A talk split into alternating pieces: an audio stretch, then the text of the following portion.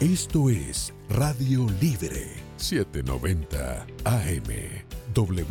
WAXYAM, cubriendo Miami, Fort Lauderdale y Palm Beach. Accede a toda nuestra programación a través de nuestra página web americanomedia.com, nuestra aplicación móvil Americano Media, Roku, Amazon Fire, Google TV y Apple TV. Puedes sintonizarnos en Radio Libre 790 AM en Miami en el cambiante mundo de hoy es necesario analizar cada acontecimiento. Por eso, Lourdes Subieta y sus entrevistados nos permiten conocer la influencia de cada hecho en nuestras vidas, no importa dónde estén pasando. Comenzamos. Feliz tarde, queridos amigos oyentes, sean todos bienvenidos a Americano Media y Radio Libre 790 AM. Esa es la señal que retransmite el contenido completamente en vivo de Americano Media que comienza bien temprano a las 6 de la mañana con nuestro compañero Nelson Rubio. Ahí arranca la programación en vivo, así que los invito a que estén conectados con Americano Media desde bien tempranito.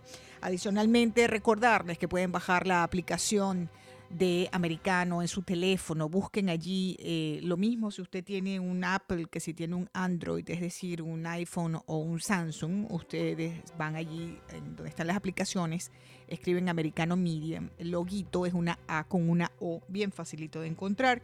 Ustedes bajan eso y se van a quedar anonadados cuando ustedes vean la aplicación de Americano Media y todo lo que les ofrece, porque además les pone notificaciones. Ustedes quieren escuchar a eh, que les avise la aplicación cuando usted está eh, Luciana Barro al aire. Tan le llega la notificación a su teléfono, a su tableta.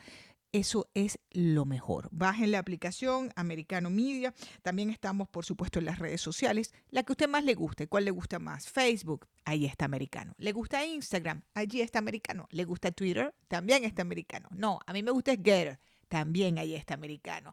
No, a mí me gusta Truth Social, la del presidente Trump. Pues allí también está americano. La que usted más le guste, allí está americano media. Solamente nos tiene que buscar.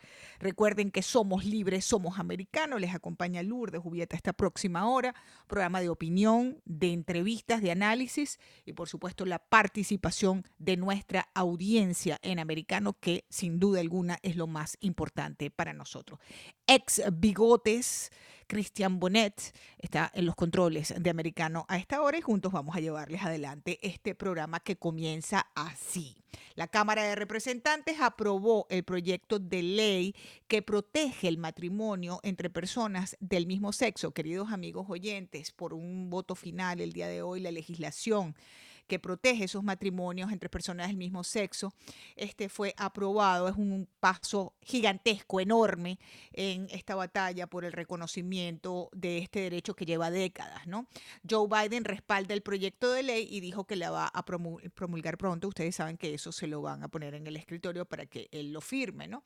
Es un proyecto que busca que los estados en la Unión Americana reconozcan los matrimonios entre personas del mismo sexo, algo que sería evidentemente evidentemente un gran alivio para cientos de miles de parejas que se han casado desde el año 2015, cuando eh, se dio esa decisión de la Corte Suprema que legalizó los matrimonios del mismo sexo en todos los Estados Unidos. Es una legislación bipartidista que también va a proteger las uniones interraciales al exigir que los estados reconozcan los matrimonios legales independientemente del sexo, de la raza, de la etnia o de su origen nacional. Así que eso acaba de suceder esa votación. Mis queridos amigos oyentes, Cámara de Representantes aprueba ese proyecto de ley que protege el matrimonio entre personas del mismo sexo. Por otra parte, y esto tiene mucho que ver aquí con nuestra comunidad haitiana, una buena noticia por fin para los haitianos es que eh, Alejandro Mayorkas, em, el secretario Mayorkas, eh, extendió el TPS para Haití por 18 meses adicionados, el, eh, adicionales, perdón, el estatus de protección temporal para haitianos eh, va a ser extendido a partir del 4 de febrero del 2023 hasta el 3 de agosto del 2024 debido a estas condiciones extraordinarias que se están viviendo en Haití.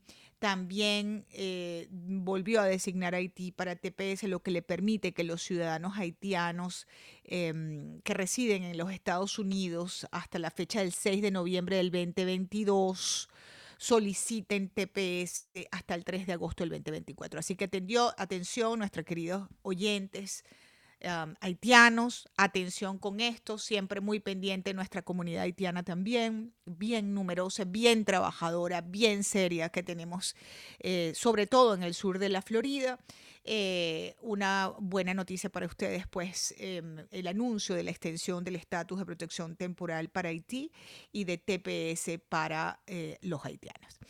Bueno, queridos amigos oyentes, déjenme avanzar en las informaciones. Vamos a hablar sobre eh, Vladimir Putin. Vladimir Putin ha tenido otro éxito hoy, ¿no? Ha tenido un gran éxito hoy, cortesía de la administración de Biden. Y es que nada más y nada menos que va a recibir con los brazos abiertos a Víctor Bout. ¿Saben quién es Víctor Bout? El mercader de la muerte es este ruso acusado de ser uno de los mayores traficantes de armas. Hoy fue intercambiado por la basquetbolista norteamericana Britney Greener. Vamos a estar hablando sobre este intercambio de prisioneros con Rusia. Pero sin duda es un gran día para Vladimir Putin, el hijo de Putin, hoy corona y además en el perfecto momento le devuelven a este criminal. Él fue teniente coronel del ejército soviético en Estados Unidos, lo arrestaron el 2008 en una operación encubierta en Tailandia, fue extraditado a los Estados Unidos en el año 2010. Em, eh, agentes norteamericanos que se hicieron pasar por miembros de la FARC de Colombia este, lograron atraparlo. Y bueno, el, Departamento de Justicia de Estados Unidos lo tenía fichado como uno de los traficantes de armas más prolíficos del mundo, ¿no? Ha montado flotas de aviones de carga que transportó armas a zonas de guerra desde la década de los 90. Ustedes saben en esa película El Señor de la Guerra. Bueno, la película El Señor de la Guerra se inspiró en, la historia de este sujeto, eh, Víctor Boat, que hoy fue intercambiado por la basquetbolista eh, homosexual, eh, deportista, eh, Britney Greener, que estaba presa por marihuana, un caso de marihuana en Rusia. Ese es el nivel del intercambio que acaba de hacer Biden eh, con Rusia. Díganme si Putin no tiene para celebrar. Uno de los hombres más peligrosos del mundo. En este momento de guerra en Ucrania, si hay alguien que necesitaba a Vladimir Putin es a Víctor Bout. Bueno, lo intercambió la administración de Biden por esta señora, dejando atrás a uno de los militares que están detenidos en Rusia, que es el señor em, Paul Whelan. Paul Whelan tiene cinco años, cuatro o cinco años, detenido en Rusia. Y esta administración no fue capaz de negociar a un sujeto como Victor Boat por Paul William. No, lo negoció por la marihuanera, deportista, eh, eh, afroamericana y lesbiana, que está bien, no puede ser todo eso. Pero ¿qué tal tratarlos a todos por igual? Es a lo que me refiero, ¿no? ¿Qué tal tratarlos a todos por igual?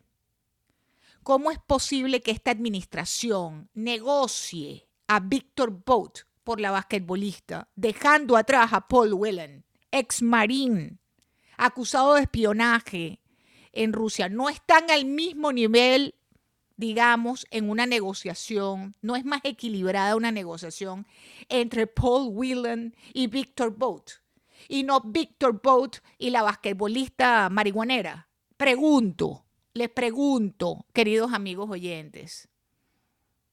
Bueno, las declaraciones hoy de Paul Whelan a la cadena CNN, donde dijo, tengo todo empacado para irme. Y le dijeron, no, no te vistas que no vas. Esas declaraciones, queridos amigos oyentes, para cualquiera que sirva aquí en las Fuerzas Armadas son verdaderamente preocupantes, espeluznantes y tristes que esta administración no haya hecho más por liberar a Paul Whelan, que tiene cinco años esperando y le pusieron el acento a la basquetbolista marihuanera y dejaron por atrás a un ex marín acusado de espía en Rusia. Esa es la realidad, esa es la verdad de lo que pasó aquí. Ese es el nivel de negociación de esta administración. Nada más y nada menos que Víctor Bout por la basquetbolista marihuanera. Y Paul Whelan, ex marine, acusado de espionaje en Rusia, sigue preso, detenido en los gulags del hijo de Putin. Esa es la realidad de lo que está pasando con esta administración y de esta negociación. Por supuesto, hoy vamos a tener un experto con nosotros que fue eh, subsecretario de Defensa para Asuntos del Hemisferio Occidental de Estados Unidos hablando sobre este tema. Bien, les decía entonces que el hijo de Putin está ganando, ganando, ganando y ganando. Ya recuperó a Víctor Bout y además dijo tomándose, por cierto, una copita de champán, que él va a seguir atacando infraestructuras energéticas ucranianas porque lo atacaron antes. Vamos a hacer una breve pausa, ya regresamos. Quédate con nosotros. Enseguida regresa Lourdes en Americano por Radio Libre 790 AM. Esto es Radio Libre 790 AM. WAXYAM, cubriendo Miami, Fort Lauderdale y Palm Beach. Continuamos, queridos amigos oyentes en Americano Media. Yo soy Lourdes Jubieta. Cristian Bonet está acompañándome en esta hora de programa. Eh, vamos a revisar qué ha pasado eh, con la situación en el Perú luego del día eh, increíble ¿no? que tuvimos ayer, eh, menos de tres horas, eh, se dio un golpe de Estado, la destitución de un presidente, el encarcelamiento, la detención del presidente, la juramentación de una nueva presidente.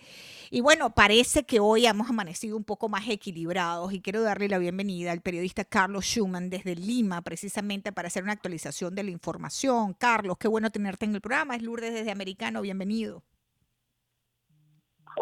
Hola, ¿qué tal, Lourdes? ¿Cómo está? Muy buenos días. Bueno, el día de hoy las cosas se hicieron más tranquilas, debido a que ya el presidente, el expresidente Castillo pasó la noche en, una, en un centro penitenciario llamado Tiroes, que es un centro donde está también este, preso el, el expresidente Fujimori.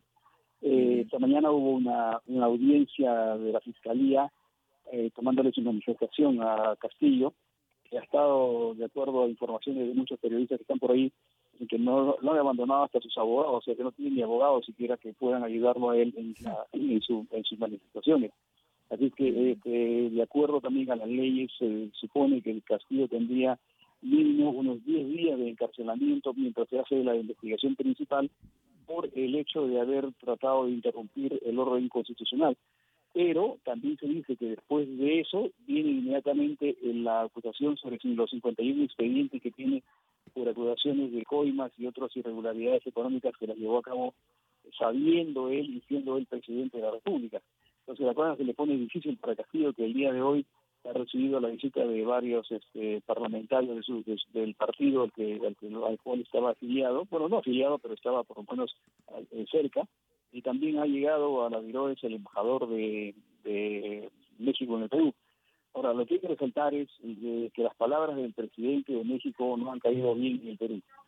Él, al parecer, desconociendo la situación de Castillo, ha dicho que este Castillo ha sido eh, acosado por la derecha, por la plata, por el, por los, por los capitalistas, y no ha sido así. Él ha sido acosado porque cada día se le se encontraba irregularidades en el manejo económico del país y también en el manejo político, porque él ha tenido más de 70 eh, ministros en, el, en siete meses, lo cual es irregular a todas luces, y se ha sabido, como se dije, como les dije ayer, se ha sabido que eh, Castillo estaba cobrando a ministros alrededor de eh, un promedio de 5 mil dólares mensuales para mantenerlos en el cargo. O sea, es otra irregularidad que también ha sido comprobada. Así que Castillo se le viene en realidad una avalancha de acusaciones, más que nada eh, por, por fines delictivas, ¿no? Que es por, por sí. políticas un corrupto, pero fíjate que no fue solamente el presidente de México, ¿no? El que eh, dio una versión, quizás, como dices tú, no estaba informado, yo diría también distorsionada de la realidad, pero hay otro expresidente que quiero que escuches esto. Cristian, vamos a escuchar, por favor, el sonido del expresidente Zelaya, quien es el marido, el esposo de la presidenta de Honduras, un sujeto que la Fiscalía estadounidense ya lleva dos años insistiendo una y otra vez en que está vinculado al narcotráfico, José Manuel Zelaya. Fíjense y escucha esto, por favor, Carlos, lo que dice Zelaya, expresidente de Honduras y esposo de la presidenta, sobre lo que pasó con este golpista expresidente de Perú. Vamos a escucharlo, por favor. Condenamos enérgicamente eh, eh, los acontecimientos que conducen al derrocamiento del presidente Pedro Castillo. ¿Sabe por qué? Porque si un presidente tiene un problema, como ellos lo están expresando, los políticos, deben de llevarlo a los tribunales de justicia para que responda y no proceder a una destitución de facto, de hecho, que lo único que provoca es mayor, mayores conflictos. Nosotros respetamos la autodeterminación del pueblo peruano pero consideramos que ese es un derrocamiento forzoso que se tipifica en, en el Estado de Derecho como un golpe de Estado. Ahí tienen ustedes las palabras del expresidente de Honduras, José Manuel Zelaya, y esposo de la presidenta de Honduras. ¿Qué te parece, Carlos? Y dice además nosotros, ¿no? En detalle. Casi lo mismo ha dicho el presidente de Colombia también. Lo que pasa es que en realidad la, ignorancia es muy atrevida, pues cuando no sabe qué cosa es lo que pasa. Eh, eh, Castillo no ha sido derrocado, no ha sido derrocado por nadie. A él lo ha agarrado la policía. Cuando lo, una vez que fue vacado por el Congreso, por, por constitución, por más de, más de 87 votos, ayer fueron 101, cuando vacan al presidente, el presidente deja de ser presidente y baja al llano como cualquier persona, pero se le tiene que juzgar y se le tiene que llevar a los tribunales para que responda por qué llevó a cabo un cierre de Congreso, un toque de queda y otras este, y otras medidas que eh, no eran las medidas constituyentes ni medidas legales. Él simplemente se le ocurrió, alguien le dijo que podía hacerlo y parece que ni siquiera sus ministros sabían del tema porque hoy día en la mañana han estado hablando ellos sobre el tema de la el desconocimiento de que Castillo estaba dando un discurso por el cual tomaba por el cual tomaba el por el cual tomaba el, el, esas, medidas que afectaban al país. Entonces aquí no es que lo han derrocado nadie ha derrocado a nadie. El Congreso lo que ha hecho es ante tantas irregularidades que ha habido en el manejo económico y político del país y más que nada al haberse comprobado que él ha estado metido dirigiendo una banda criminal que era la, la consecución de dineros aprovechándose del cargo para beneficio propio, entonces el Congreso agarró y votó y dijo este presidente no sirve, este presidente no puede seguir al cargo de, la, de, la, de, la, de, la, de la primera magistratura del país. Entonces votaron, inclusive gente de su propio partido y gente muy allegada a él ha votado para que lo vaquen. Entonces esto no es una cuestión de, de un derrotamiento, simplemente que lo han votado por sinvergüenza, eso se le ha pasado. Ahora, fíjate, yo estoy leyendo a Vladimir Cerrón, quien es el dueño del partido que llevó a Pedro Castillo a la presidencia en el Perú, ¿no? Entiendo que había ahí una porque es que fíjate, por supuesto empiezan las conjeturas, ¿no? Entonces, ¿quién le escribió ese papel, ese documento? ¿Quién le dijo a Pedro Castillo que hiciera lo que hizo? Se le veían las manos temblando mientras leía aquello, eh, que era literalmente se estaba abriendo la, la, la, la, puerta de la celda en ese momento, al momento de hacer eso, ¿no? Eh, lo sacan totalmente del juego. Yo no sé qué lectura tú le das aquí, a que hubiera una mano peluda también manejando a este sujeto de muy pocas luces, Pedro Castillo, evidentemente, este, como para darle un paso a una transición política quizás hacia algo peor. Bueno, un presidente que quiere tomar el gobierno de manera perpetua, como quiere Castillo, con cambio de constitución, con un acercamiento a los gobiernos de Venezuela, de Cuba, de Nicaragua, etcétera, cuando hay un presidente que quiere todo eso y que, y que, y que, quiere este, a todas luces gobernar a través de decretos supremos y el Congreso, quiere cerrar un Congreso para tener libertad, etcétera, tiene que tener el apoyo de las Fuerzas Armadas. Las Fuerzas Armadas se han, se han, se han, probado, se han comportado esta vez de una manera muy alturada. Ellos dijeron, nosotros no vamos a respaldar a nadie que esté intentando siquiera romper el orden constitucional. Entonces, Castillo no tenía ningún poder, no tenía ningún apoyo. Y que justamente cuando él estaba dando su discurso, eh, los altos los altos mandos militares estaban este, diciendo esto no es correcto. Y sacaron un comunicado inmediatamente después de Castillo. Este comunicado sirvió para que fue al Congreso de la República, sirvió para que los congresistas digan, bueno, no tienen ningún apoyo, se tiene que ir. Entonces él, parece que el discurso se lo ha hecho quien fue su, ex primer ministro, Aníbal Torres, que era un hombre en realidad rojo, rojo, pero hasta la pared de enfrente. Sí, claro. Dicen que era el presidente de facto, que Aníbal Torres, Vladimir Cerrón dice que Aníbal Torres era el presidente de facto. Ah, le han querido decir, oye, sé que tú, tú cierres el Congreso nomás. Oye, sí, cierre el Congreso, pero bueno, que la policía puede, la policía a la cual él tenía cierta injerencia, digamos, él le podía decir, podía dar órdenes al comandante general de la policía y decía, cierren el Congreso y acordonen para que no pase nada. Pero venía el ejército y eso es, eso es ilegal, entonces acordonaban y se, producía un enfrentamiento entre policías y militares, por ejemplo, ¿no? Y eso no lo midieron Castillo. Menos mal que el ejército dijo no, no vamos a apoyar y, la, y, la policía también se plegó al, al, a, la, a las Fuerzas Armadas y dijeron no, no vamos a apoyar. Es así. Y a la Constitución. cuando él sale del gobierno de dirección a la Embajada de México, el alto comando de la policía agarra y da órdenes a, a su seguridad, que eran policías también, y le dice, paren los carros ahí, está llegando un equipo de la SOAT, y lo detuvieron y lo llevaron preso. Se acabó el asunto. Correcto. Ahora, Carlos, ¿qué viene ahora? Me queda un minutico y medio antes del corte. ¿Qué viene ahora? Están algunos sectores convocando a la presidenta interina a que eh, convoque a nuevas elecciones. ¿Qué, qué, qué piensas tú? No, no, no. No es presidenta interina, es presidente del país. Nos guste o no, es la presidenta del país y se supone que debe de gobernar hasta el 2026 cuando termine su periodo. Pero tiene que andar con la, tiene que andar de puntitas porque apenas haga o cometa alguna irregularidad, el Congreso le va a caer encima y la va a matar. Así que ella ayer ha estado pidiendo treguas a todos los partidos políticos, que quiere conversar, quiere tener un, un, gabinete de ancha base, con miembros de todos los partidos, con gente inteligente. Bueno, eso es lo que también pudo haber hecho Castillo, pero sin embargo él no trajo ingenio inteligente, sino que trajo unos burros que ni siquiera sabían hablar, no sabían ni leer, no sabían comunicar. muy mal. Así es. Carlos, tengo que, tengo que despedirte. Te agradezco muchísimo. Como siempre, Carlos Schumann, seguimos en contacto. Periodista extraordinario desde Lima, Perú. Eh, hacemos una breve pausa, ya volvemos. Quédate con nosotros. Seguimos con más información y análisis de los hechos que ocurren en el mundo e impactan en Estados Unidos. Estás con Lourdes en Americano. Gracias por continuar eh, en Americano Media. Yo soy Lourdes Jubieta. La corrupción galopando por la región. Ahí tenemos el caso del defenestrado eh, presidente de Perú. Eh, pues unos casos amplios de corrupción en su entorno y en su familia. Eh, pero en Guatemala, amigos oyentes, también el expresidente Otto Pérez Molina y su entonces vicepresidente Roxana Valdetti también fueron declarados culpables por asociación ilícita y defraudación aduanera. La corrupción es una causa común en nuestro continente. El caso de Lula da Silva, ni hablar del caso de Venezuela, el caso de, eh, bueno, eh, eh, hemos, tendríamos que estar tres horas al aire para ir caso por caso, ¿no? Pero tengo un reportaje breve sobre el expresidente de Guatemala, de Guatemala Otto Pérez Molina. Vamos a escuchar. Condena de 16 años de prisión para el expresidente de Guatemala, Otto Pérez Molina.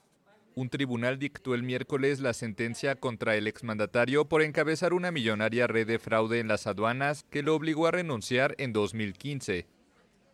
Pérez Molina es penalmente responsable en concurso real de los delitos, autor del delito de asociación lícita por el cual se le impone la pena de ocho años de prisión inconmutable, por ser cómplice responsable del delito de casos especiales de defraudación aduanera, se le impone la pena de ocho años de prisión inconmutables. Una sentencia idéntica recibió su ex vicepresidenta Roxana Valdetti, también acusada de encabezar el fraude. Ambos fueron absueltos del delito de enriquecimiento ilícito.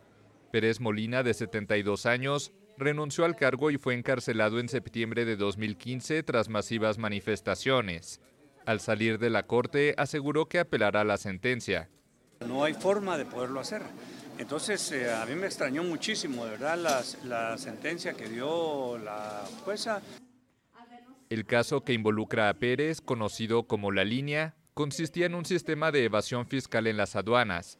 Fue destapado por la Fiscalía Local con el acompañamiento de la Comisión Internacional contra la Impunidad en Guatemala, CICIG, un ente de las Naciones Unidas. Según la investigación, el monto por los sobornos recibidos por la estructura ascendió a unos 3 millones y medio de dólares, mientras que el monto defraudado al Estado por la evasión de impuestos llegó a casi 10 millones de dólares durante la operación detectada entre 2013 y 2015. Muy bien, ese es el expresidente de Guatemala, queridos amigos oyentes. 16 años de prisión, condenado el día de ayer. La fiscalía aportó una serie de concluyentes pruebas que dan cuenta de esa defraudación. Bien, cambiamos rápidamente de tema. Agradecemos muchísimo hasta ahora la presencia en el programa del médico infectólogo, epidemiólogo Carlos Torres Viera y lo hemos invitado el día de hoy eh, robándole parte de su valioso tiempo para que nos explique qué está pasando con este problema que nos están anunciando de tripledemia. Eh, por, según algunos, por la excesiva relajación ante el COVID, pero el que tiene el conocimiento es el doctor. Bienvenido, qué bueno tenerlo en americano. Le saluda Lourdes Jubieta.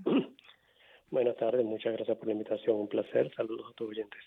Gracias, doctor, por estar nuevamente con nosotros en Americano. ¿Qué es esto de la tripledemia, doctor, y qué tan preocupados tenemos que estar? Mira, yo creo que es un poquito de exageración de, de, titulares, ¿no? O sea, algo para, okay. para, para atraer la atención. Fíjate, uh -huh. lo, que está, lo que está pasando realmente es lo que uno esperaría que pase eh, todos los inviernos este, en, en, en el hemisferio norte, ¿no? Eh, que es que empiezan a circular los virus típicos del invierno. ¿Y es, cuáles son esos virus? El virus de influenza, el, un virus que se llama virus sincitial respiratorio, otros hay otros virus también como para influenza, este metanimovirus, o una serie de virus que son todos virus respiratorios, a un cuadro respiratorio muy similar, eh, con tos, con malestar, con fiebre, y en algunos casos pueden causar neumonía, pueden causar dificultad respiratoria, etcétera, etcétera. Entonces, eso circula todos los años en invierno, y por eso que en invierno hay más frecuencia de cuadros respiratorios, ¿no? Eh, y en eso le agregas que está circulando también el COVID, que nunca ha desaparecido, siempre lo hemos dicho, está ahí, lo que no tenemos los números que teníamos antes y lo que no tenemos es necesariamente la se severidad tan dramática que teníamos hace dos años. Entonces, eh, eh, lo, lo que vemos este año en el caso de la influenza es que eh, por una parte, el, la, la, temporada de influenza formalmente el CDC la empieza a monitorear a partir de la semana 40, estamos hablando de octubre 2, y la monitoría hasta mayo. Esa es la temporada formal de influenza en, el, en la Florida. Nosotros podemos tener influenza incluso en el verano, pero, pero realmente esa es la temporada eh, más, más, de más alta can, cantidad de casos. Y usualmente el pico de, de, ese, de esos picos anuales de influenza ocurren generalmente en los meses más fríos, es decir, enero, febrero. Pero ahorita estamos viendo un poquito más adelantado, que no es que no lo hayamos visto en el pasado, pero bueno, en este caso empezó ahorita en, prácticamente a final, en noviembre, entonces se ha acelerado. Entonces estamos viendo muchos casos casos de influenza. Y lo mismo pasó con el virus sincitial respiratorio, que es un virus que afecta tanto a adultos como niños, pero sobre todo a los niños. Entonces también vamos, estamos viendo muchos casos de eso. Entonces eso es lo que, lo que dio pie a ese, a ese titular, que como te digo, son curvas normales que, bueno, cuando están juntas y se dan muchos casos, obviamente los hospitales los impactan porque tienes más pacientes hospitalizados por ese tema.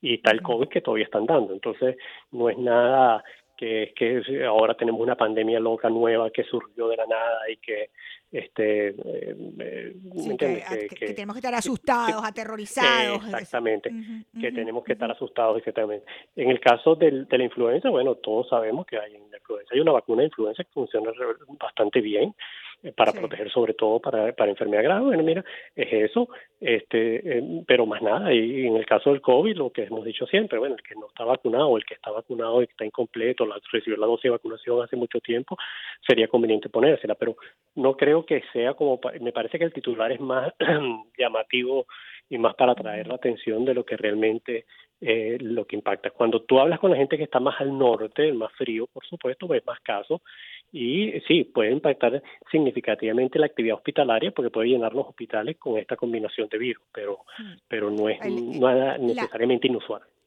La BBC eh, eh, titula Tripledemia, el ataque múltiple de virus respiratorios que satura los hospitales de niños en Estados Unidos. Pues, pareciera que esto se cebara en los niños. Correcto, eh, porque fíjate, el virus, obviamente los niños son con frecuencia afectados por estos virus respiratorios. De hecho, los niños son muchas veces, en el caso de influencia, estos virus los que los que transmiten, ese, introducen esos virus en, las casas, ¿no? Porque son más frecuentes que los niños tengan eso. El virus sincitial respiratorio es un virus muy común en niños, más común en niños que en adultos, aunque en adultos también se da, y puede ser bastante severo, eso es verdad puede producir mucho lo que nosotros llamamos broncoespasmo, es decir, que la vía aérea se cierra un poquito y el paciente parece que tuviera como un asma. Eso lo hace mucho el virus sincitial respiratorio. Entonces, claro, muchos de esos niños, cuando están afectados por este virus, pueden terminar en el hospital necesitar nebulizaciones, etcétera, etcétera, mientras mm. el sistema inmune resuelve el proceso infeccioso, porque para este virus tampoco tenemos ningún antiviral, sino que el, el individuo lo resuelve. Pero sí es verdad, o sea, lo que lo que estoy diciendo es que, claro, si tú estás teniendo muchos casos de, ah, de virus sincitial respiratorio, muchos casos de influenza, y encima de eso tienes los del COVID, y encima de eso los otros virus, sí, tú puedes pensar que eh, terminan llegando a los hospitales muchos niños y el hospital se va a saturar. Que recordemos que los hospitales en los Estados Unidos en general viven cerca del periodo de saturación constantemente, no es que tenemos camas desocupadas todo el tiempo, ¿no? Entonces es muy fácil llenarlo, entonces claro, eso puede generar una crisis, pero no es que no es lo mismo que, por ejemplo, cuando COVID, este, eh, hace dos años, cuando todo era COVID y el hospital estaba todo lleno de COVID y no había más nada. No, esa no es la situación. Entonces, sí es verdad, en, en, hospitales, sobre todo en, la costa este, etcétera, donde usualmente empieza más temprano todo, están viendo que los hospitales se están llenando con estos casos, pero nuevamente, me parece que el titular es un poco más exagerado y más ya para llamar la atención que, la este, verdad verdadera. representa, porque da a entender como que es algo nuevo, como que es una pandemia otra vez como similar al COVID y esa no es la situación. Doctor, le agradezco enormemente la aclaración y haber estado con nosotros estos minutos en Americano Media, siempre pendiente, pues por supuesto también de estos temas de salud. Cuando iniciamos el invierno en el hemisferio norte, es el doctor médico infectólogo Carlos Torres Viera a esta hora en Americano. Bien, queridos amigos oyentes, en un minuto me voy a ir al corte y al regreso vamos a estar hablando sobre este intercambio de prisioneros logrado entre la administración de Joe Biden y el gobierno de Vladimir Putin. Por supuesto, Putin ha vuelto a ganar en una negociación eh, con Estados Unidos. Han intercambiado nada más y nada menos que al mercader de la muerte, Víctor Butt, este ciudadano ruso acusado de ser uno de los mayores traficantes de armas, en un momento cuando Vladimir Putin más lo necesita a un sujeto como Víctor Butt por la basquetbolista eh, Greener y dejando atrás, lamentablemente, el gobierno de Estados Unidos a el ex marín acusado de eh, espiar, según el régimen de eh, Vladimir Putin, Paul Whelan, lo han dejado atrás. Es decir, han intercambiado al mercader de la muerte por la basquetbolista y han dejado atrás a Paul Willem, que tiene cinco años detenido en condiciones dificilísimas y no lograron em, liberarlo. Vamos a hacer una breve pausa y ya regresamos.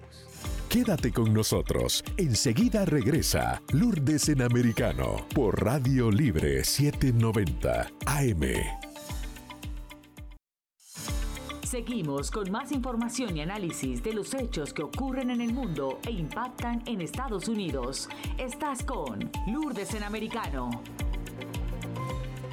Continuamos en Americano Media. Gracias por la sintonía de este espacio informativo. Yo soy Lourdes Jubieta. Hay una protesta a esta hora de empleados y periodistas del New York Times, amigos oyentes. Titula Fox News Woke versus Woke. Es que Woke no paga. Go Woke amigos oyentes, go broke. Eso sí les puedo decir. Bueno, ahí están protestando para que les paguen más dinero este, eh, condiciones salariales, etcétera. Y bueno, están en una huelga en el New York Times, más de mil empleados. Daría risa si no fuera tan patético lo que estoy contándoles. Bueno, hubo entonces, queridos oyentes, este intercambio de prisioneros. Estamos hablando de un intercambio, amigos oyentes, entre Rusia y Estados Unidos, entre Vladimir Putin y Joe Biden, que intercambiaron, escuchen esto, al mercader de la muerte, el mayor traficante de armas ruso, Víctor Bout, por la basquetbolista eh, Greener, Britney Greener, y dejando atrás al ex marine Paul William. Tengo en línea al coronel retirado y ex subsecretario de Defensa para Asuntos del Hemisferio Occidental de Estados Unidos, Sergio de la Peña. Coronel, qué bueno saludarlo. Es Lourdes Jubieta. Bienvenido a Americano. Muy buenas tardes, Lourdes. Es un placer estar contigo y tu radio audiencia. Placer es mío, coronel. ¿Qué le parece este, este intercambio? ¿Cómo lo evalúa? ¿Cuál es su evaluación? Eh, pienso que es bueno que regresen a Brittany Griner, es problemático que no soltaron a Paul Whelan, que ya tiene más de cuatro años en prisión, que es un, un empresario acusado de ser espía y que todavía permanece en la custodia de los rusos en unas condiciones horribles. Eh, la, el intercambio con Victor Bout, que es un señor malo, es una persona que estaba intentando venderle a las FARC todo tipo de armamento, inclusive misiles antiaéreos, pero no nomás eso, sino un submarino para transportar eh, su mercancía de Colombia hacia otros lugares. Eh, y si uno ve la película The Lord of War con, con este con Nicolas Cage, ese es un ejemplar de qué tipo de persona es. No es necesariamente que es él, sino le da una idea en qué negocios se involucra este señor. Y soltarlo quiere decir que es un experto en ventas, que puede empezar de nuevo su negocio. Ahora, obviamente, el resto del mundo lo va a estar vigilando en caso de que trate de hacerlo fuera de Rusia, pero tiene conocimientos especiales que son preocupantes y ahora quedó suelto. El problema es que cuando uno establece precedentes, eh, eh, uno toma ciertos riesgos. Si los rusos saben que si capturan a un norteamericano y quieren a alguien de alto valor para ellos, ellos pueden acusar a esa persona de cualquier cosa y los Estados Unidos posiblemente puedan negociar un intercambio para alguien que ellos deseen. Así que eso no es bueno, pienso que establece mal precedente. El señor Victor Barr es peligroso y es una persona que todavía debería, debería estar en custodia nuestra.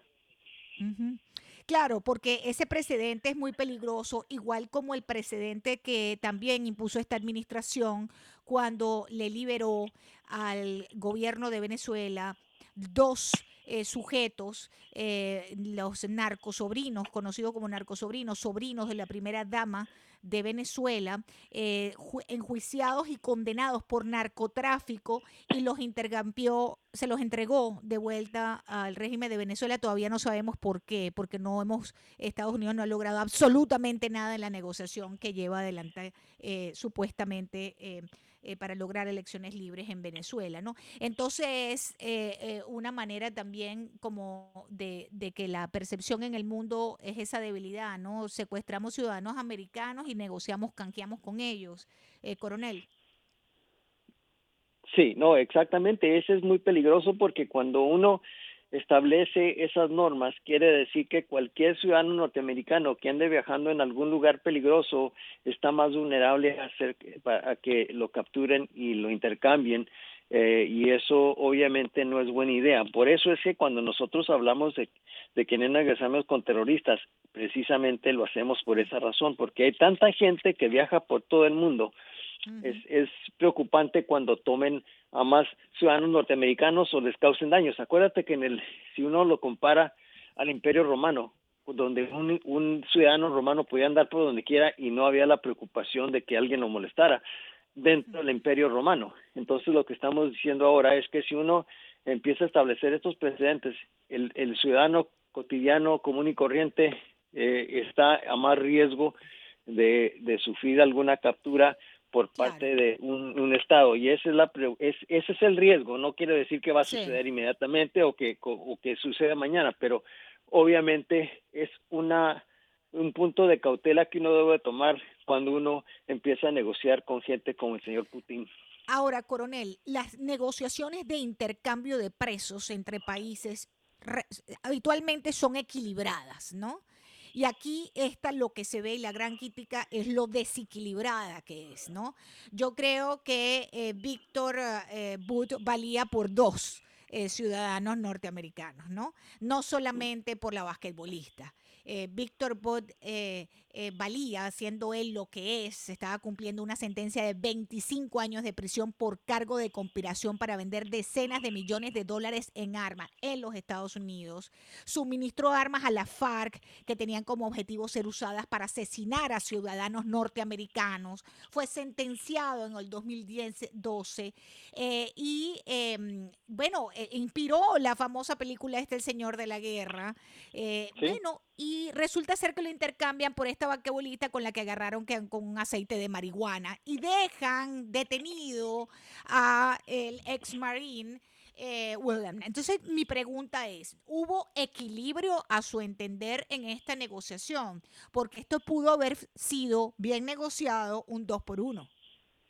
Bueno, uno primero tiene que preguntarse cuál es el valor de, de retornar a un ciudadano norteamericano yo pienso que en ese caso obviamente la respuesta es sencilla, pero cuando dejan atrás a una persona como Paul Whelan que debería de haber tenido más prioridad en su retorno y, queda allí eh, es preocupante y eso manda un mensaje al resto del público norteamericano que ande viajando por el resto del mundo. Si uno tiene conexiones o uno tiene algún perfil preferido por el Estado, entonces los resultados van a ser más rápidos las personas que de casualidad quedan en una situación difícil, no parece que hay el mismo nivel de interés en retornarlos. Así que eso es preocupante.